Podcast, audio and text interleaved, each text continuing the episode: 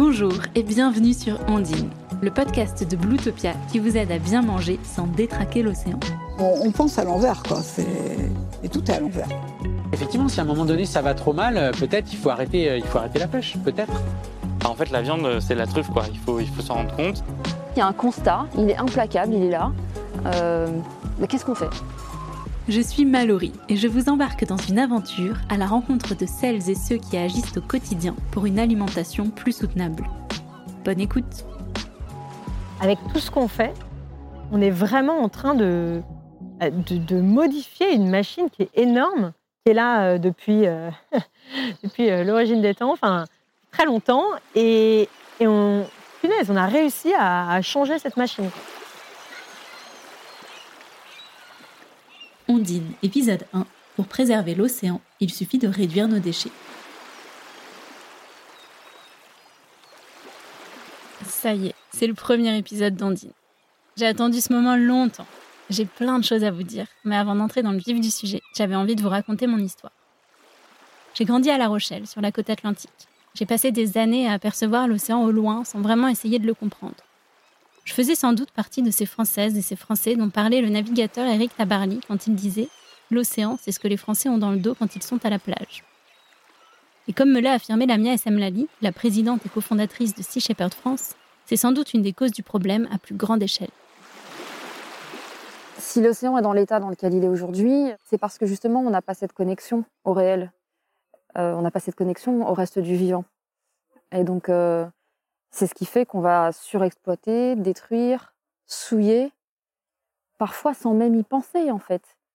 Rien que si on prend le cas de l'océan et le cas de la France, pour être très local, euh, moi je, suis vraiment frappée par euh, la déconnexion qu'ont les Français à l'océan, alors même que euh, nous sommes la seconde puissance maritime au monde.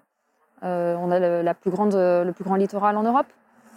Euh, et, voilà, on est sur tous les océans de la planète. Et dans le même temps, les Français sont complètement déconnectés de l'océan d'une manière générale.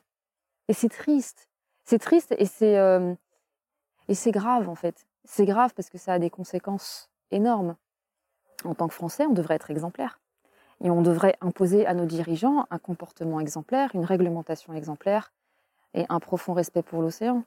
Et on devrait être, euh, on devrait être les leaders en, matière de, protection de l'océan. Ça, devrait être une grande cause nationale, en fait. Tout le monde devrait embrasser euh, la, protection de l'océan.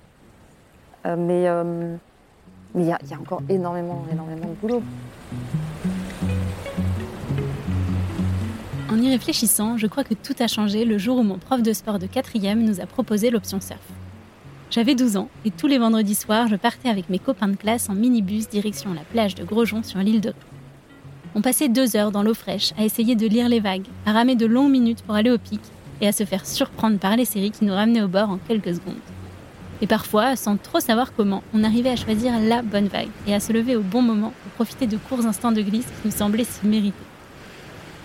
Avec ces premières sessions de surf, j'ai pris conscience de la force de l'océan et de ma place sur cette planète.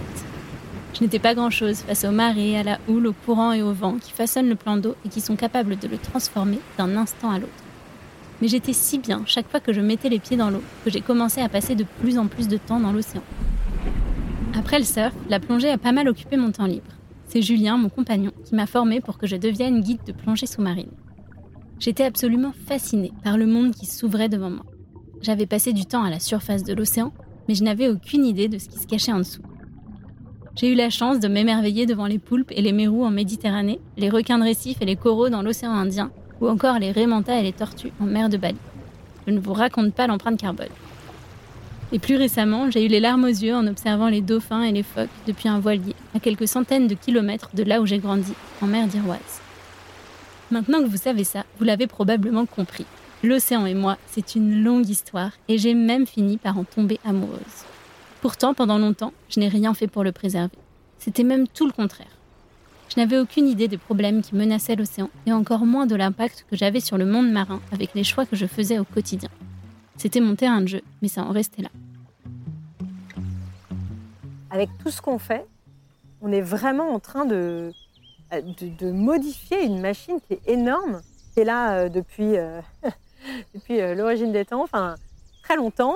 Et, Et on, punaise, on a réussi à, à changer cette machine. Quoi.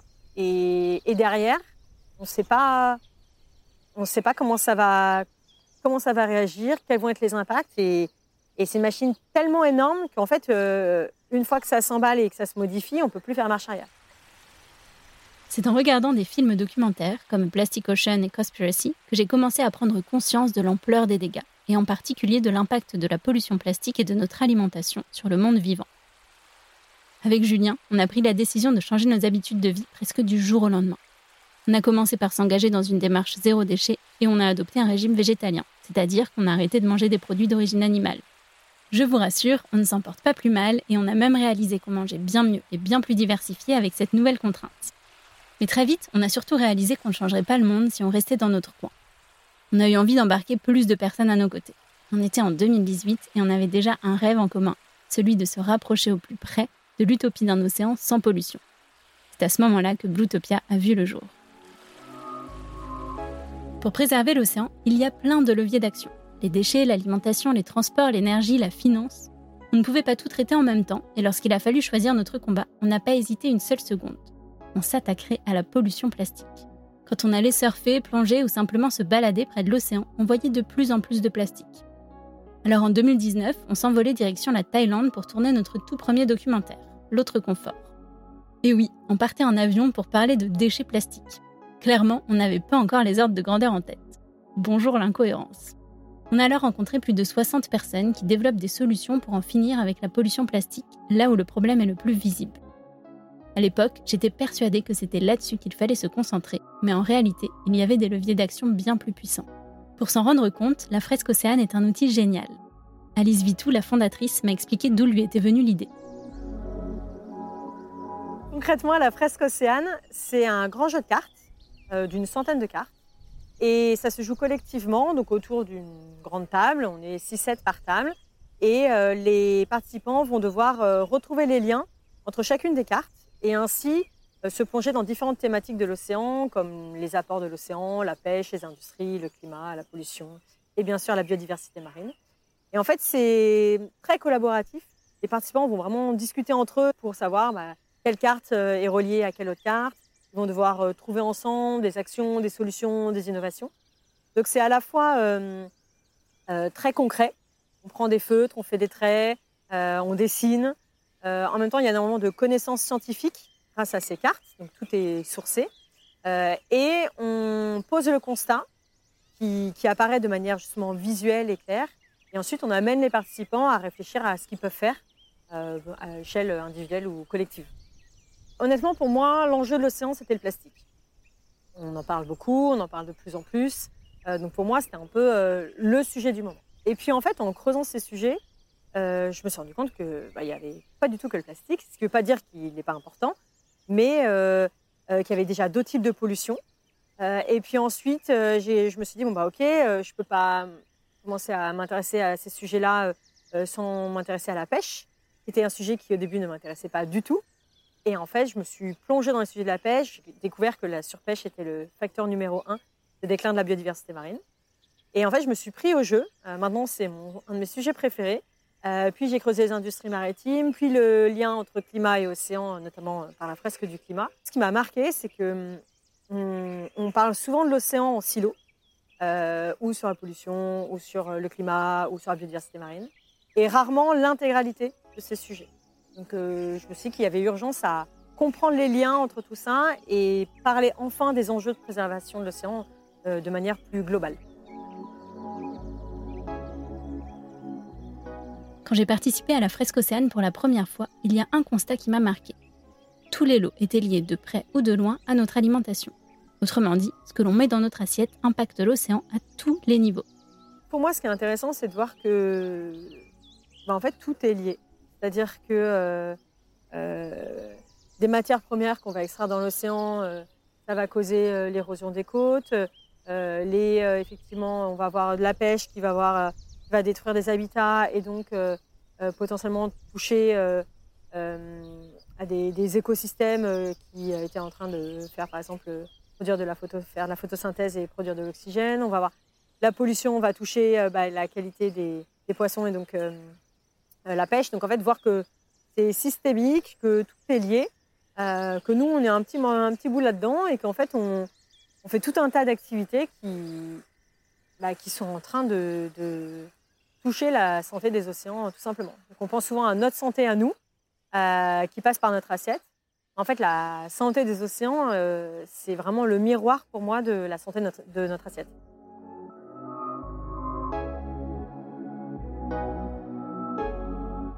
Pour y voir plus clair, je suis partie sillonner les routes de France et tourner un nouveau documentaire, De l'assiette à l'océan. J'étais avec Julien, le réalisateur, et Alix, la photographe. Cette fois-ci, il n'était pas question de prendre l'avion. Puisque ce qui pèse le plus dans notre empreinte carbone en France, ce sont les transports, on a décidé de faire le tournage en stop. Tout ça à trois, avec les sacs remplis de matos audiovisuels, et alors même qu'on n'avait jamais fait de stop de notre vie.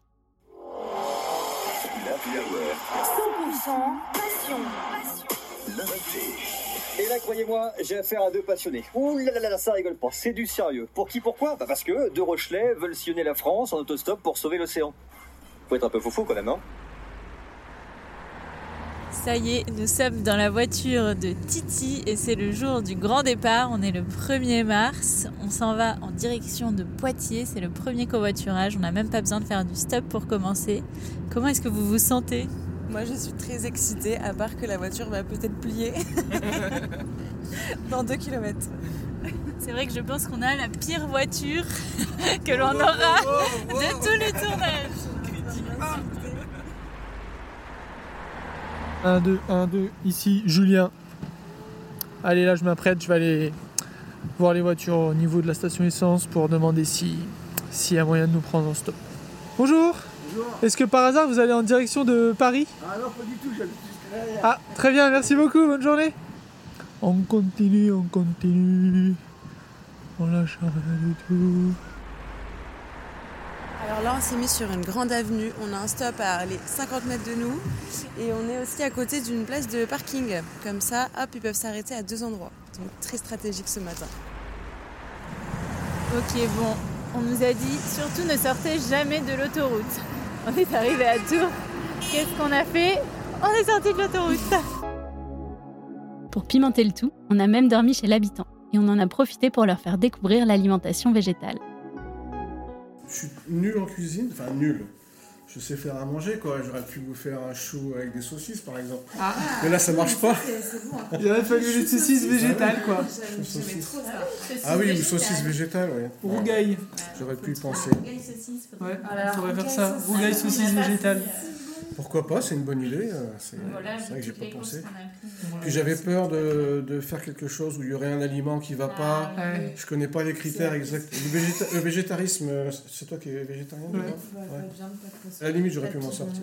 Mais vegan, Vegan, non, là. Eh bien, bon appétit. Ben, merci, et merci pour le repas. hein. On ne remercie pas le Seigneur. hein. Non. Ouais, très bon.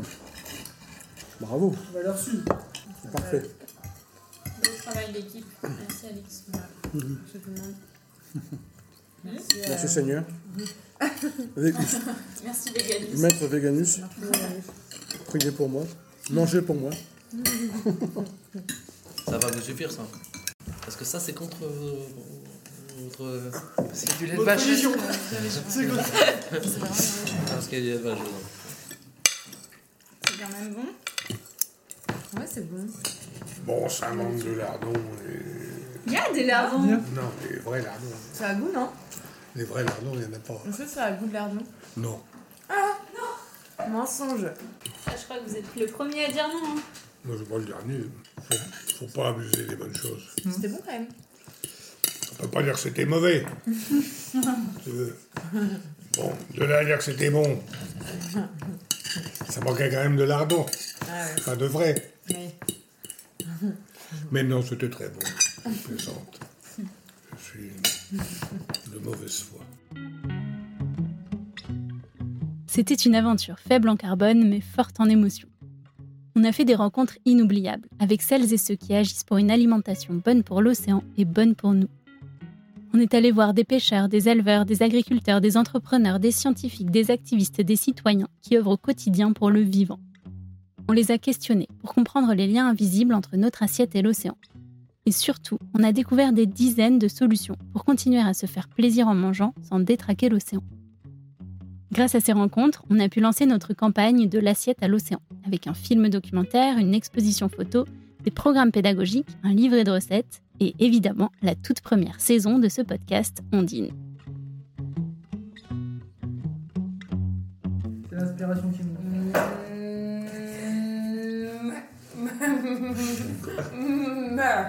avec océan. Non, mais c'est pas la mer. C'est-. Tu fais la vache qui fait. Tu finis sur. Bah oui, bah alors, attends, si on doit, on va trouver un nom là. On va marketer un peu le nom. Si on doit Moi euh, j'aime bien me. résumer le documentaire en 5 mots. Océan. Alimentation. Alimentation. Océan, positif. Émerveillement. Action. Hmm, action. Donc c'est plutôt un truc, il faut que ce soit positif dans le nom. Tu mets euh, par exemple happy water, tu vois, genre des trucs comme ça. En français, Je pense Français. pas que l'anglais. Ah, en euh, français Mais j'aime bien l'idée de vague, moi. Hmm. Vaguereuse, tu vois. La Des nouvelle trucs un vague. peu. euh, Ça existe déjà. Non, pas de nouvelle vague, Mm. mais. Non mais tu vois, moi j'aime bien ce truc-là, par exemple, nouvelle vague, ça veut dire plein de choses en fait, tu vois. Mais C'est déjà un podcast. Onde de vie, sinon. Ah, c'est bien ça, ronde de vie. On te vit. Ça fait un peu honte me dis. Oh Ah, là, il a. Putain. Il Tu sais, euh, la, la, la visibilité peux pas- des océans, c'est ondine, ondine. Tu peux pas introduire. ondine. C'est génial. J'avoue, c'est Moi pas j'aime trop. Ah, mais oui, le jeu de mots, on dit. Mais c'est pas un. Ondine. Ah ouais. Franchement, ça marche bien. Ah, là. c'est mieux que euh, c'est pas la mer à boire. C'est pas mal, on C'est dit. Mais il faut l'écrire en un mot. C'est une déesse, euh, en plus c'est Ah bah une oui. déesse, une femme, Ah, femme des, voilà. des, des mers et des océans. Ah ouais C'est Ah, je crois que c'est dans la mythologie nordique. J'allais dire attention parce que quand t'introduis un truc en disant oh, je l'ai, si tu dis Ça un peut truc faire nul un après, ça peut faire un flop. Mais là, Ouais, mais, non, mais parce qu'en fait, quand, euh, j'ai c'est dit. C'est comme ça qu'on a trouvé le nom du podcast au détour d'un repas partagé avec nos hôtes Nono et Lulu à Marseille. Et maintenant, le moment est enfin venu de vous embarquer avec nous. Pour partir sur de bonnes bases, je vais profiter de ce premier épisode pour répondre à la question que l'on nous pose le plus. Mais c'est quoi le rapport entre notre assiette et l'océan? Vous parlez de la surpêche, c'est ça? Oui, c'est vrai, mais vous allez le voir, le sujet est bien plus vaste que ça. Et pour vous le prouver, on va parler climat et biodiversité. Commençons par le climat. Ce n'est plus un secret, il est sérieusement en train de se dérégler. Ce changement d'origine humaine est d'une ampleur sans précédent dans l'histoire. Il a et il aura des conséquences très concrètes pour le vivant sous toutes ses formes. Pour mieux comprendre ce qui est en jeu, je suis allée rencontrer Valérie Masson-Delmotte. Elle est paléoclimatologue et elle co-préside le groupe numéro 1 du GIEC, le groupe d'experts intergouvernemental sur l'évolution du climat. On en est sur euh, une situation où les émissions de gaz à effet de serre dans le monde euh, continuent à augmenter. Il y a eu un, léger ralentissement, notamment pour euh, les rejets de dioxyde de carbone associés aux énergies fossiles pendant la pandémie, puis c'est reparti euh, à la hausse hein, sur cette trajectoire. Donc, en dépit euh, des progrès qui ont été accomplis de gouvernance, une trentaine de pays qui ont réussi à engager une baisse durable, des technologies qui permettent de produire de l'électricité, notamment photovoltaïque, éolienne, ou des batteries avec des coûts qui ont chuté plus rapidement que c'était attendu, ça continue à monter. Ces gaz à effet de serre qu'on rejette s'accumulent dans l'atmosphère et euh, empêchent une partie de la chaleur de partir vers l'espace. Euh, Si on prend un des indicateurs de l'état du climat, c'est le niveau de réchauffement à la surface de la Terre, donc au-dessus des continents et de l'océan. Euh, donc c'est un indicateur qui est intéressant de, l'état du climat, du déséquilibre du bilan d'énergie de la Terre. Et c'est pertinent pour euh, les impacts en surface, pour, la vie à la surface de la Terre. Donc on en est à 1,1 degré de réchauffement sur les derniers 10 ans par rapport à la fin du 19e siècle. Un réchauffement qui se poursuit au rythme de 0,2-0,3 degrés, 0,3 degrés de plus tous les 10 ans. Plus prononcé au-dessus des continents, donc 1,7 degré en France déjà, et très fort autour de l'Arctique. Et euh, notre meilleure estimation est que euh, c'est l'intégralité de, ce réchauffement observé euh, qui est la conséquence des activités humaines. On tient compte de la variabilité spontanée du climat, les échanges entre l'océan et l'atmosphère, qui vont en fait moduler euh, des tendances dues à l'influence humaine sur le climat, parfois en les exacerbant ou en les masquant, et euh, plutôt à une échelle de temps courte, hein, euh, d'une année à l'autre ou une dizaine d'années. On tient compte des facteurs naturels comme l'activité du soleil et des volcans, mais il n'y a rien de tout ça qui peut expliquer cette accumulation de chaleur. Et donc l'influence humaine sur le climat, c'est l'effet réchauffant des gaz à effet de serre. Le premier facteur, celui qui pèse le plus, c'est les rejets de dioxyde de carbone, charbon, pétrole, gaz, ciment et déforestation. Euh, le deuxième facteur qui joue le plus, hein, c'est les rejets de méthane. Et euh, sur la dernière décennie, dans le monde, ils ont été vraiment tirés à la hausse, notamment par les fuites euh, de gaz fossiles, mais aussi par l'augmentation de l'élevage de ruminants dans le monde. Il y a d'autres gaz à effet de serre qui jouent aussi, mais c'est les deux qui vraiment ont l'effet le plus important. Un des problèmes parmi bien d'autres, c'est que plus on émet de gaz à effet de serre, plus on dérègle la grande machine océan. Avant de comprendre les liens entre le climat et l'océan, je pensais que si l'océan mourait, on n'aurait plus d'oxygène. J'aimais répéter que l'on devait une respiration sur deux à l'océan. Ce n'est pas faux, mais ce n'est pas tout à fait vrai non plus. Effectivement, on entend souvent que l'oxygène euh, vient de l'océan, qu'on respire grâce à l'océan. Moi, ce que j'aime bien, c'est effectivement déjà euh, euh, être scientifique dans les faits, euh, expliquer les choses. C'est vrai que c'est très, euh, on va dire, un marketing et ça parle de dire qu'on respire grâce à l'océan, il faut sauver l'océan car euh, c'est une respiration sur deux. Mais en fait, euh, ce que j'explique, c'est qu'en réalité, l'oxygène que l'on respire, c'est vraiment de l'oxygène qui a été produit il y a 3,5 milliards d'années par des cyanobactéries dans l'océan. Et si on fait simple, l'oxygène s'est accumulé dans l'océan et au bout d'un moment, ça a saturé et l'oxygène est sorti dans l'atmosphère. Et ça a créé un stock qui fait à peu près euh, 21, 21% aujourd'hui d'oxygène dans l'atmosphère. Ce stock a varié, euh, mais en fait, aujourd'hui, la majorité de l'oxygène qui est produit dans les océans reste dans l'océan. En fait, il bénéficie aux espèces marines et aux écosystèmes marins. Donc euh, l'oxygène que l'on respire, c'est vraiment surtout l'oxygène qui a été produit dans les océans euh, il y a plusieurs milliards d'années. Donc il faut rajouter une certaine temporalité quand on dit qu'on respire grâce aux océans.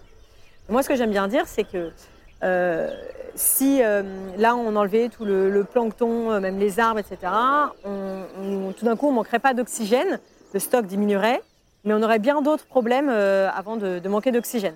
Je dis toujours, il y a plein de raisons euh, qui font qu'il faut absolument euh, préserver l'océan et s'engager sur ce sujet-là. Mais honnêtement, le, fait de, manquer nous-mêmes d'oxygène euh, n'est pas un sujet. En revanche, le fait de vivre sur une planète aux températures insoutenables en est un. Et sans l'océan, la température moyenne sur la planète serait de 50 degrés contre 15 degrés aujourd'hui. C'est donc plutôt de ça dont on devrait se soucier. Il y a deux images qui m'ont aidé à comprendre les mécanismes qui sont en place. D'abord, l'océan joue le rôle de pompe à chaleur. 93% de la chaleur qui ne part pas vers l'espace est absorbée par l'océan. Ça amortit l'ampleur du réchauffement de surface, mais ça participe à déséquilibrer les écosystèmes et ça entraîne aussi des canicules sous-marines et des pertes d'oxygène en profondeur qui peuvent vider des régions océaniques entières de leurs habitants. On appelle ça les zones mortes. Comme le, temps de mélange des masses d'eau dans l'océan est de plusieurs siècles, euh, ça rend cette accumulation de chaleur irréversible. Euh, même si en fait hein, on n'émet plus de gaz à effet de serre, euh, cette accumulation de chaleur dans l'océan va maintenir des conditions plus douces en surface. Et puis un océan plus chaud se mélange un peu moins bien. Euh, on a des eaux chaudes qui ont tendance à flotter plutôt que, plonger. Et donc du coup, il y a moins d'oxygène qui rentre en profondeur.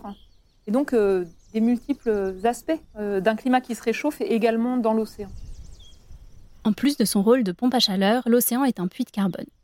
30% des émissions de gaz à effet de serre sont captées par l'océan.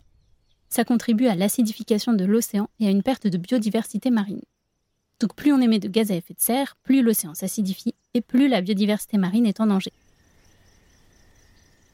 Parce que le CO2 qui est, euh, que l'on émet, euh, donc un quart va être absorbé par l'océan, ça va un- une réaction chimique, et ensuite cette réaction va en fait euh, acidifier l'océan. Donc il n'y a pas longtemps dans un, atelier, quelqu'un me disait mais ça veut dire que bientôt on va plus pouvoir se baigner parce que l'océan sera trop acide. Ça c'est la vision super anthropocentrée, donc non on va pouvoir continuer à se baigner pendant un petit moment. En revanche, il y a plein d'espèces qui elles sont touchées par cette acidification que même si c'est euh, pas grand-chose en termes de pH, euh, nous, voilà, on n'aperçoit pas la différence. En tout cas, il y a tout un tas d'espèces qui sont très sensibles, euh, et notamment les espèces qui ont une coquille ou une structure en calcaire, et euh, qui vont du coup, bah, être, euh, cette, structure va être un peu euh, attaquée, on va dire, va devenir un peu plus poreuse, ça va gêner leur reproduction. Comme ce sont des espèces qui sont bas de la chaîne alimentaire, ben, on comprend assez bien que ça va euh, impacter tout le monde. Si on résume, plus l'océan absorbe de chaleur et de carbone, plus sa santé se détériore. Voilà en vrac quelques conséquences du trop plein d'émissions de gaz à effet de serre dans l'atmosphère. Baisse de la capacité de séquestration du dioxyde de carbone par l'océan, modification des courants marins, stratification de l'eau, désoxygénation, acidification, vagues de chaleur sous-marine, et j'en passe.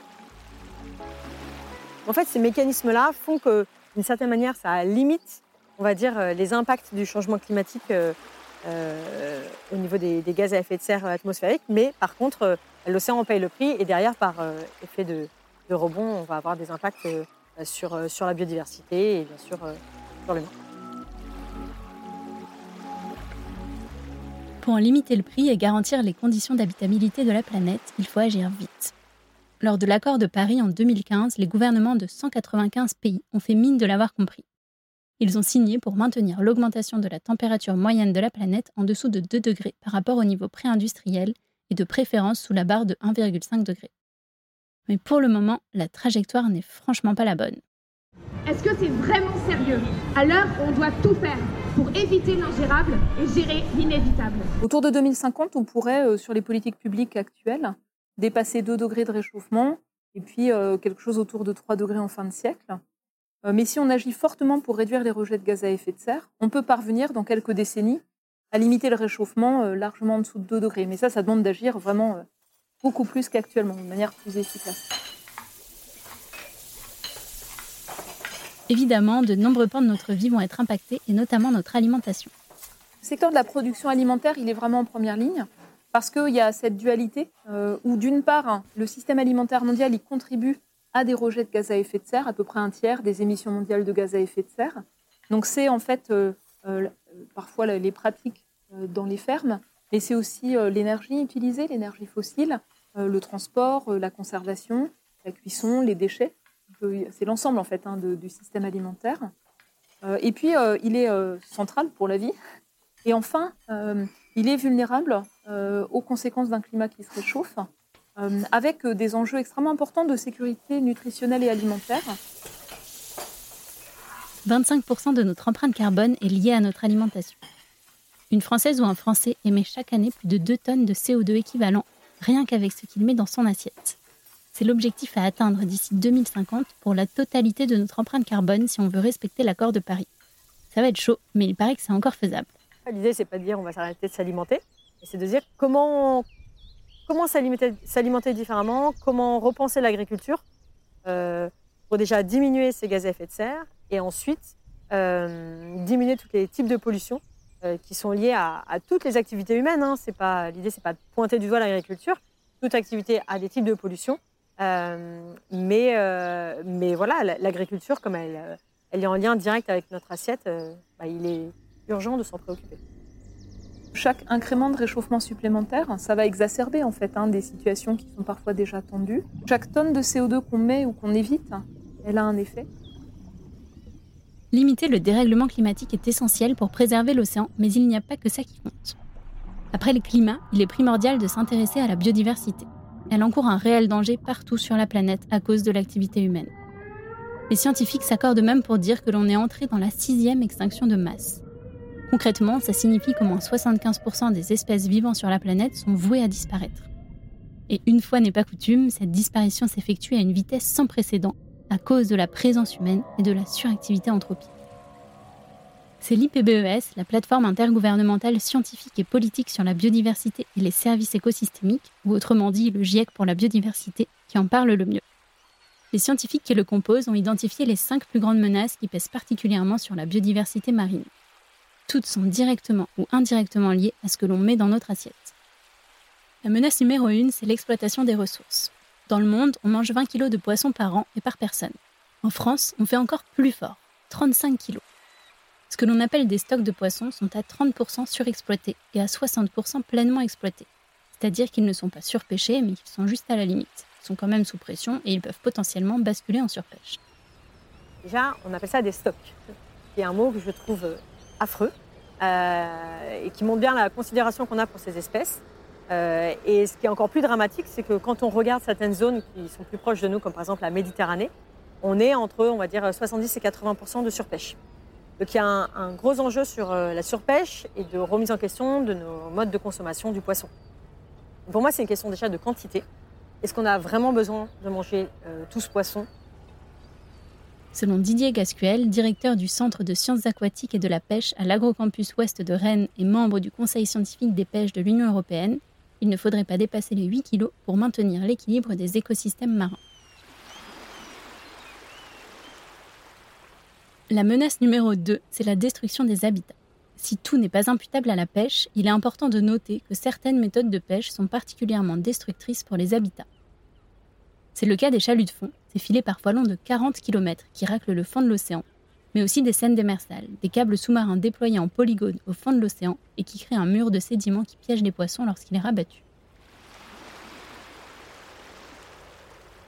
La menace numéro 3, c'est le changement climatique. Ça, je crois que c'est assez clair. Je vous en ai longuement parlé dans cet épisode, mais il paraît que la répétition permet de mieux intégrer les informations. Les écosystèmes les plus directement impactés aujourd'hui sont les récifs de coraux tropicaux, avec effectivement pour chaque incrément de réchauffement supplémentaire des risques de dégradation euh, sévère. On ne perd pas les, récifs comme objet, mais en fait on perd en diversité biologique. Plus on a des canicules euh, marines euh, longues, fréquentes et intenses, plus en fait on, va sélectionner finalement les espèces de coraux qui peuvent subsister en cas de, température chaude. Donc c'est une perte de, biodiversité, mais aussi des services hein, apportés par ces récifs de coraux pour ceux qui en dépendent. Toutes les espèces marines en fait sont concernées, les récifs de coraux tropicaux, mais aussi les forêts de laminaires, donc ces grandes algues qui hébergent aussi toute une vie marine importante pour certains, certains aspects de la pêche. Euh, c'est également le cas euh, euh, des espèces qu'on trouve en surface, mais aussi sur les côtes sableuses ou dans les marais côtiers. La menace numéro 4, ce sont les différentes pollutions. Ici, on parle des plastiques évidemment, mais pas que. On parle aussi des pollutions chimiques, comme celles liées aux intrants que l'on asperge sur les champs et qui finissent dans l'océan en suivant le cycle de l'eau. Le problème, c'est que le corail n'est pas fan des pesticides. Souvent, on dit euh, océan égale euh, plastique, en pollution. Euh, oui, mais pas que. il y a tout un tas de, pollutions, de pollutions chimiques liées à, notre quotidien. Mais si on regarde plus spécifiquement le lien avec notamment l'agriculture, bien souvent on va penser aux, marées vertes, au phénomène justement des épandages agricoles qui vont être notamment avec du lisier de porc et en tout cas des engrais azotés qui vont du coup bah, en fait rentrer dans les sols euh, et en fait, quand ça va arriver dans les, nappes phréatiques, dans les cours d'eau, etc., ça va euh, booster, on va dire, la prolifération des algues et euh, créer bah, ce phénomène de marée verte dont on entend de plus en plus parler. Donc ça, ça va être un des aspects. et ensuite, bah, il y a toute la, pollution chimique qui est faite aujourd'hui parce qu'on veut bah, une agriculture industrielle, que ça soit en masse, en grande quantité, efficace, etc. Euh, et donc, il euh, n'y a, pas de mystère, quoi. Si on veut, euh, si on veut aller dans cette direction, on, a des, en tout cas, on a employé jusqu'à maintenant certaines méthodes. Et aujourd'hui, on, on, se rend compte, on pétro-pédale un peu, pour ceux qui se rendent compte, pour se dire, bah, OK, il faut en fait faire différemment. Il y a d'autres manières de faire. Et enfin, la menace numéro 5, ce sont les espèces invasives. Les cargos remplis de marchandises ou les plastiques qui emballent notre nourriture et se retrouvent dans l'océan peuvent être vecteurs d'espèces invasives. Concrètement, ce sont des espèces qui n'ont rien à faire à un endroit donné, qui y prolifèrent et qui viennent déséquilibrer le milieu. Elles peuvent causer des dommages irréversibles, y compris des extinctions locales et mondiales d'espèces. Et voilà, vous venez d'avoir un bon aperçu des liens entre notre assiette et l'océan. Maintenant, vous savez sans doute répondre à la fameuse question mais c'est quoi le rapport entre notre assiette et l'océan? Pour creuser tout ça et en apprendre encore plus, rendez-vous dans les prochains épisodes d'Ondine. Presque tous les sujets vont y passer. La pêche, évidemment, mais aussi l'élevage, les intrants chimiques, le transport de marchandises et même un peu la pollution plastique. Car oui, tout est lié. Et là, la question que vous vous posez, c'est sans doute mais qu'est-ce qu'on va bien pouvoir manger? Bon, je vais pas trop vous spoiler maintenant, mais je peux déjà vous dire qu'il y a trois choses que vous pouvez faire pour préserver l'océan depuis votre assiette. Manger plus végétal, manger bio et manger local et de saison. Promis, ça n'en sera pas moins gourmand. On peut toutes et tous se faire plaisir en mangeant sans détraquer l'océan. Il y a une équation qui est insoluble. C'est qu'on est, plus de 7 milliards. Et 7 milliards d'êtres humains qui mangent la viande et du poisson, c'est pas possible. Sur une planète aux ressources finies, avec, euh, avec l'impact que ça a sur, euh, sur les habitats naturels et sur les espèces. Donc il y a un prix à payer à cette démographie qu'on a atteint. Si on refuse de le, payer, c'est-à-dire si on refuse de s'adapter, euh, on en paiera le prix. On peut le faire. Hein. La question euh, qui est importante, c'est qu'est-ce que chacun souhaite faire, qu'est-ce que chacun peut faire, qu'est-ce que chacun va faire avec tous les leviers d'action qu'on a à notre portée. Et on en a tous. L'espoir, c'est nous. Est-ce que vous êtes chaud pour qu'on se fasse entendre? Merci d'avoir écouté Ondine. Si vous êtes encore là, c'est sans doute parce que vous avez aimé l'épisode. Pour ne pas perdre une miette de l'aventure, n'oubliez pas de vous abonner à Ondine sur votre plateforme d'écoute préférée. Pour nous soutenir, vous pouvez nous mettre des étoiles sur Apple Podcast ou Spotify, parler du podcast autour de vous ou partager l'épisode sur vos réseaux sociaux. Pour découvrir les coulisses de l'aventure, n'hésitez pas à suivre Bluetopia sur Instagram et à vous abonner à notre newsletter depuis notre site internet. On se retrouve dans un mois pour un nouvel épisode. D'ici là, j'ai du pain sur la planche.